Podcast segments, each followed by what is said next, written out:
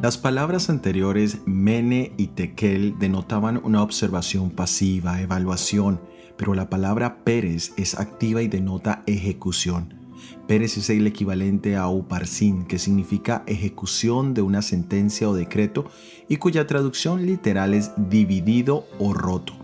En la visión del capítulo 2 del libro de Daniel se presenta la cabeza de oro como el primer imperio que fue Babilonia y que después vendría otro imperio que sería los medo-persas.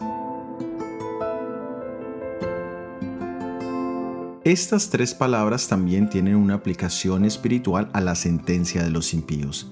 Mene, Tekel y Pérez podrían traducir muerte, juicio y lago de fuego. La muerte de los impíos representa que sus días han sido enumerados o contados y han llegado a su final. Después de esto viene la ratificación de su juicio durante los mil años que menciona el libro de Apocalipsis capítulo 20. Allí todos sus registros serán analizados por los santos y de una manera práctica serán pesados y quedará demostrado que les hizo falta.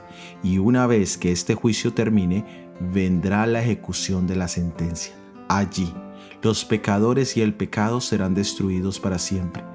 De la misma manera que para Belsasar no hubo llamado al arrepentimiento, puesto que la escritura era una sentencia y no una advertencia, lo mismo sucederá con los impíos cuando reconozcan su sentencia y la razón de ella.